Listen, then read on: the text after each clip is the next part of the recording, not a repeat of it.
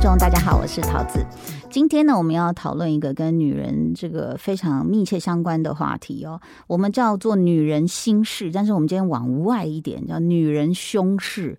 我们来这个聊的是，身为女人不可忽视的乳癌，大家都要注意哦。那么今天我们请到的呢，就是马街医院乳房医学中心张元清主任，张主任您好。嗯，主持人好，大家好。张主任，其实，在聊到这个。呃，乳癌的问题哦，这个我要先诉苦一下，因为我刚做完健检。Oh my god！每次呢，他们就说：“哎，你多久没有做乳房摄影？”我说：“嗯，那 好像你很没有很久。”他说：“哪里？你这超过两年了。”你知道？你知道我为什么那么怕？因为就是我相信主任一定知道，就是那种要把我们的乳房从十二点、六点这样压，还有三点、九点钟方向这样子压啊。这样一颗要压两遍两次，而且站在那里的时候，就是呃，怎么说？它那个机器是受嘎是不是？是好，所以它那个有时候会卡到你的腋下肉或什么，它要压很用力，说停止呼吸，那你就很怕说呼吸会影响它的拍摄。所以那那个应该说那个其实也不久，十分钟以内一定做完，但是是非常煎熬。请问一下，那个摄影为什么要把我们的内内压的那么扁啊？是，当然是那个机器它必须要有一定的呃。压力以后，它才解析力才能够足够，就是纤维是不是？是是。那因为乳腺它必须把它摊平之后，在 X 光才有一个均值的影像系统，才能够呈现在均值的体系里面，才不会有一些呃，因为压迫的压力不一样造成的一些呃组织上的一些变化，而不是真的有病灶。嗯。所以你必须有一个均值的背景，才能找到不均值的癌症的病灶。所以它必须要有一定的压力。好，嗯刚才您提说的那个腋下压，那是因为淋巴腺的分析，还有我们的。呃，乳腺会伸延伸到我们的腋下，就副乳的部分也必须要，因为副乳也有也是乳房组织，它也必须要被分析。所以有可能乳癌也会从副乳腋下那边开始。任何的乳腺组织是都都必须要在分析里面，在检查里面。好吧，那多久该做一次？有没有分年纪？就说年轻人比较不用常做。当然这。就是跟我们人类的发展有关，就是乳房的发展，在年轻的时候的乳房跟年纪长一点的乳房是不一样的。我们的乳房除了刚发育以后，呃，发展的非常好。那我们的乳腺组织主要有三种，一个是乳腺本身，一个是结缔组织，另外一个就是脂肪。那我们年纪在渐长的时候，这些组织的成分就开始改变。哦，所以那个钙化，呃，钙化是其中之一，主要是我们的脂肪组织会越来越多，那所以会越来越松软。哦，那结缔组织会越来越少，就被脂肪取代。嗯，所以简单来说，在摄影底下，脂肪组织越多的时候，它的背景是黑色的。哦，越难拍到。是，不是？它在呃，我们的脂肪组织是黑色的，所以癌症还有乳腺是白色的。哦，所以你要在黑纸里面找到。白点很容易。啊，白光您刚才讲的钙化，因为有些乳癌组组织会以钙化呈现，嗯，所以我们在白色的底里面分析那个钙化的样貌会比较容易，嗯，可是年轻的乳癌因为它的结缔组织很很扎实，嗯，所以乳腺组织在摄影的成像里面它就是白色的，嗯，所以你要在白色的背景里面分析白色的影像系统，包括钙化跟它的。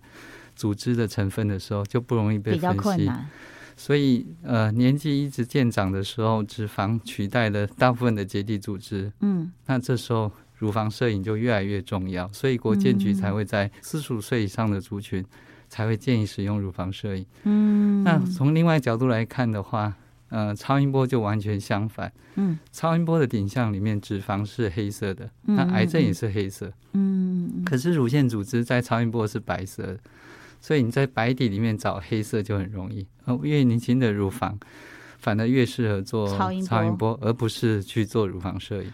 那年轻，我们刚刚听到好像是四十五岁当界定一个界限，是国家的国家的国建局的。那四十五岁以下，呃，乳房超音波应该多久做一次？嗯，我们目前是建议是跟你的家族史有关。哦，那不过大部分是会建议说，如果你有家族史的人是跟你的家族史相关。的年纪再早五到十年就开始做健康检查，每两年吗？呃，至少至少。那我们是建议一年一次。那像我们这种老妹呢，是每年吗？四四十岁以上，我会建议一年一次。一年一次哦。是，那美国的呃，他们的呃卫生署是建议是每年检查一次乳房摄影的。不过，因为我们的发生率并没有像美国那么多，是。而且刚才提过的，我们台湾人或者是东方人的乳房是相对致密型的，嗯，所以摄影的角色在在致密型的乳癌就是白纸里面找白点，所以相对来说就没有。没有像外国人的那种呃脂肪含量多的乳房，它需要摄影可以判断的比较好，所以国外的建议是四十岁以上每年做摄影，但是我们台湾人的建议会是比较会是交替的，就是呃超音波跟摄影轮流做是。那这样就是差不多两年一次。是，不过今天张元清主任来哦，其实是这个携命而来，因为我们也看到这个我们的好朋友朱心怡啊，因为您刚刚讲到一年一次嘛，那他得乳癌，我就去注意他的那个 YT 频道，然后有看他上节目。哎，他是说他之前就没有发现嘛，就是在那一年，比如说这样讲好了，真的给谁？比如说我们先。照了一次，没事哦。是，那你你就想说，哎，我们按照医嘱的话，是一年后再照。是，可他就是在中间那个十一个月产生的。是，然后呢，他也就觉得说，哎，其实看起来好像怎么不，就他以为又发育了，怎么有一点点肿肿这样？事实上，这个年轻型的乳癌到底怎么定义？几岁才是年轻型啊？呃。照国际上的惯例，大概就是四十岁以前，我们就认为是年纪轻型。那如果我们从生理的变化来看的话，我们从呃三十五岁到五十岁是开始在荷尔蒙开始往下降。嗯，所以呃这时候的那个呃乳房的变化也会随着这个荷尔蒙的变化而改变。嗯，那我们当然定义年轻。嗯，很不好定义。我们也可以认认为说是以那个生育年纪的，所以大部分如果四十岁以前还有那种生育能力的，嗯，呃，期待或者是怀孕可能性比较高的，我们就定义成这样的年纪。那台湾是有极年轻型乳癌的状况吗？就是这个得乳癌的年龄层有下降？这一点趁这个机会，在这个节目跟大家再稍微。更新一下我们新的资料。传统上，如果大家去呃看网络上的消息，嗯，会发现说很多恐惧，就是说会觉得说台湾年轻的乳癌特别多。嗯，事实上也是真的稍微多一点，不过不过并没有像大家在网络搜寻的那么多了。嗯，好，以以目前最新的国健署的资料，三十五岁以前的。我们认为是极年轻型的，嗯，就是因为他刚才讲过，三十五岁开始荷尔蒙往下掉，是，所以我们如果以荷尔蒙的生理影响来看的话，三十五岁把它认为是极年轻的乳癌，那这时候的比例上。占所有乳癌的比例也大概才二点四 percent 而已，并不像我们想的那么那么高。嗯嗯，不过环境跟基因的关系，嗯，台湾的乳癌年轻的分布还是比欧美要来的高一点点。嗯，但年轻乳癌患者在治疗过程中，他会不会比较？你知道，就是说，如果他也发现的早，然后他是不是，比如说他本身的这种呃免疫力也好啦，或者是他健康程度会比较容易复原吗？还是会面临哪一些瓶颈？是，年轻的乳癌大概最最大的呃瓶颈还是来自于治疗造成的呃，包括他的生理跟心理的影响啊。好，因为呃，掉头发是是是，嗯。那我们如果再回到刚刚的题目，说我们台湾的年轻乳癌分布比较高，大概来自两个原因，一个是环境因素，嗯，一个是内在的基因的因素，嗯。那我们台湾的癌症大概有两个是跟国外稍微不一样，一个是肺癌特别多，不吸烟的女性的肺癌，嗯，比例上比国外高很多。都是炒菜的时候没有用到好的油，要用苦茶油，发烟点高一点嘛。也也是跟 可能是跟基因有关，那环境是有关系的。对，那另外一个就是年轻的乳癌，嗯。特别在那个台湾的比例上会高一点点，那就是基因的原因。就是我们在一些东亚国家的分析里面，我们有一些特别的基因。那前一阵子中研院也发表一个特别基因，当然这个节目我们不会讲的太细。嗯，不过有一些基因它是特别容易让某一些基因突变。OK，那加上环境荷尔蒙的影响，嗯，包括我们东方人的习惯嘛，我们喜欢用。呃塑胶袋去夜市买热汤，就装在打包，大家又很节省。嗯，所以在热食在环境荷尔蒙的影响上，再加上我们的某一些基因型，特别特别容易在东亚这一个系列，韩国、日本、新加坡和台湾的研究，嗯，大概都是造成我们。台湾年轻乳癌跟年轻肺癌，而且是不吸烟的肺癌多的原因之一。对，那乳癌的部分就来自于环境荷尔蒙的加成。嗯，所以刚才讲的那些塑化剂、环境荷尔蒙的影响，相对就增加了这些风险。嗯，所以台湾的年轻乳癌的，刚才你提过的，呃，它的特别的地方是在它比例上面是属于荷尔蒙阳性的人比较多。我们乳癌有不同的分类。嗯，那。荷尔蒙阳性的比例，也就是说，它的肿瘤细胞还有依赖那个女性荷尔蒙的刺激，会会会成长。嗯，偏偏我们年轻的女生的女性荷尔蒙是最旺盛的时候，所以在基因型上面比例上，荷尔蒙阳性的是比国外高。又早发，所以治疗上的瓶颈就是来自于这里。OK，嗯，就是发生的原因是这样子，结果我们必须要把发生的原因抑制的时候，通常就造成年轻女生在治疗上的一些生活品质上的缺损。因为我看到朱心怡在讲，我就觉得好难过，因为她说，呃，她好像要判断那个细胞怎么样，然后我我因为我也背不起来那个治疗方式，她说选择一啊，用某种药。打十四次是选择二，用另外一种药打十二次。我一听，我想说也没有比较好啊。而且那些药物事实上就是呃，很多癌症患者其实常常就是会面临的，就是说你已经没有胃口了。他说也没有味觉了。他有一次不知道吃到什么东西，他觉得嘴巴是炸开来的，然后会痛。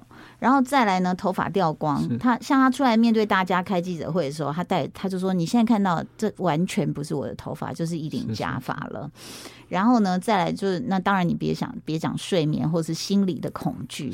然后在那个就医的过程中，呃，我我看到他发的一些，你知道我们现在很喜欢就发现动啊，发什么 Facebook 这些。你知道有一张就是他坐在车上看着窗外，然后我我看了好难过，他就写一句说：“这样。”就是一次又一次的检查，还有一次一次的用药，到底要到什么时候才是个尽头？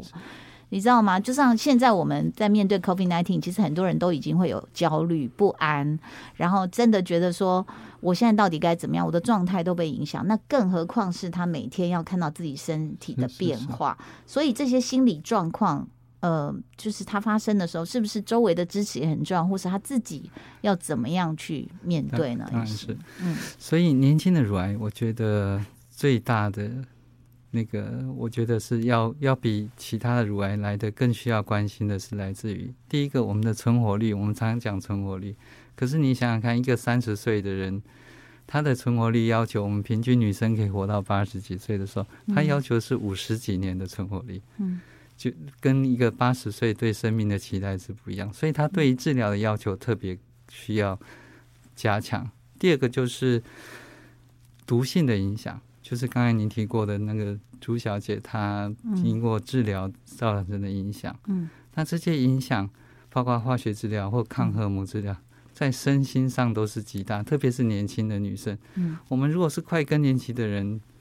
更年期症状也许没有那么严重，但是一个三十岁人，因为医源性的关系，在治疗上需要你强迫他他的荷尔蒙浓度从一个极高的、极正常的，一下掉到零的时候，这受的影响是非常大的。我以为你刚刚意思是说心理上也是，心理上也是。五十岁已经见过大风大浪，所以面对人生的变动比较，当然就是我们。第一个，我们不会期待一个我们自己三十岁就会得了癌症，这个心理冲击当然是大，很大。那我们对存活存活率的要求是非常高的，所以治疗上的给予也常会给予很高。嗯。第三个就是毒性，我们刚才讲的治疗的毒性，包括化疗的毒性、抗荷尔蒙治疗的毒性。嗯。那这些毒性对于短期跟长期的影响，在年轻人有特别的考量，因为。短期的毒性就是这个忍一忍就过了，嗯，可是我们某些药物的给予或者治疗的给予，我们要考虑它，我们当然希望它长期存活。到了这些给予会不会造成它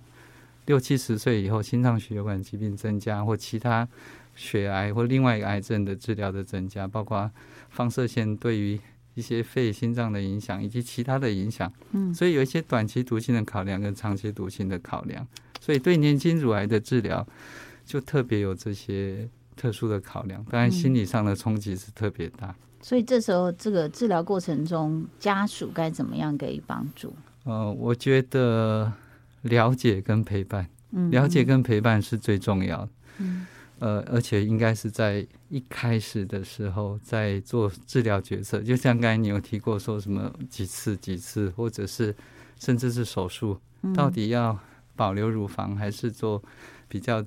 更大范围的切除，这些重要的决定，特别是亲密家属的陪伴，所以从一开始的决策的时候，就应该积极的介入陪伴跟了解，嗯，而站在对方的立场来做决定，嗯，因为我们东方人的思思虑哈，常常会是以一开始的思考跟后面思考或者旁人的思考是不一样的，例如，嗯，我们常常在。面对病人做决策的时候，很多人在旁边的人会说：“你就把乳房拿掉，你那么爱漂亮干嘛？”嗯，所以我们试着应该是尝试着站在呃病人的角度来想，对对。那这些所以在一开始医疗决策的时候，就应该去陪伴、了解，嗯，而且站在他的立场，嗯，跟医师一起去分析不同治疗决策带来的短期跟长期的影响，嗯，而且。通常，呃，年轻的乳癌或者是任何乳癌都一样。我们在一听到这个得离癌的消息以后，那个整个思虑是崩溃的，是。所以接下来讲的医师的说明，他往往会会没有办法，是。所以这时候陪伴就非常重要。所以我觉得最重要是陪伴。嗯，因为其实我自己也住院过一两次哦，都是那时候因为猛暴性肝炎，所以那时候是真正完全的孤独。因为就算旁边的人陪着你哦，当然很感动啦，比如说包括朋友啊、邻居啊、家人啊、小孩啊，跑来说：“妈妈你在干嘛？”这样你还是会忘忧一下。但是我真的是觉得这个呃，很多的这个女性朋友，我觉得这一生都要独自面对很多的这个责任或者是苦难哦。那但是。我觉得要加油，然后，但是最重要的是事前的，如果我们早期知道，就可以早期的预预防治疗嘛，对不对？那所以其实每天我们还是要对着镜子检查，是对不对？然后要摸它触自己触摸自己的乳房。我我常跟跟我们的病友讲，就是呃，我们不可能会自我检查发现呃癌症。啊，是哦，但是我们也不能因为这样子就。忽略自我检查是，所以，我我的想法是，我们不要把乳房当做一个敌人来检查，嗯，而是当做朋友去了解，嗯，也就是说，你每一次检查，刚才你有提过，他是在检查完以后还没有到一年的时间发现，嗯，所以我常提醒大家，就是你每次检查完以后，当他的状态是。在至少在检查仪器没有发现异常的时候，嗯，你学着把它当做自己的朋友去了解它，嗯，所以我鼓励大家就是在洗澡跟睡觉的时候，因为不同的姿势，那洗澡因为有沐浴乳滑滑的，嗯，你用你的指腹去尝试的尽可能的很很细心的去试试，包括一下，OK，你去把它当做朋友去了解，在你的指尖下面的乳房的质感，嗯。然后才了解，特别是检查完的当下，嗯，比较不开可能有问题的时候，你当他做一个自我检查的基础，或者是自我了解的基础，嗯，当你有不一样的时候，这时候就可以提醒医生说哪里不一样，嗯，那医生在这么繁忙的业务的时候，也比较不会失误，因为他知道要专注在哪一个你觉得不一样的地方，嗯，所以这也就是。呃，我给大家的建议，嗯，不要把它当做敌人去检查，因为不是专业的人，不可能会因为自己摸到就，但是确带来过度的担心，但是确实会可能发现跟日常不一样的是是是，所以当你要把它当做朋友去了解他的时候，你就可以找到你真的在这些很少见的在检查期间失误没有侦测出来的这些肿瘤，你就不会让它太晚，嗯。这时候治疗成功率也当然会比较好。OK，那第二个就是你才不会焦虑。嗯，你偶尔去碰触自己的乳房，或者有人常常去去给人家按摩，他就觉得怪怪的。嗯，反正就心里充满焦虑。嗯，但是你了解以后，第一你不会焦虑，第二真的有问题的时候也可以及早发现。OK。不瞒大家说，我刚刚已经在录音室开始检查我的腋下，但因为 医生在对面，我不好意思检查我的乳房。但 请大家呢，就不管是对着镜子看啊，或者你自己的触摸啊，其实身体我觉得每一个部分都要来，因为都要去了解，对不对？有时候你这边这边长一个斑点，你会觉得没什么，或长一个小油、小痂、小疙瘩，你不去注意，我觉得那个都有点危险。就是对自己，当然不要太过焦虑，但是要稍微有一点点敏感度，要好好照顾自己。所以今天要非常谢谢我们的张主任来到。节目中，谢谢你接受我们采访，谢谢，拜拜，谢谢，谢谢。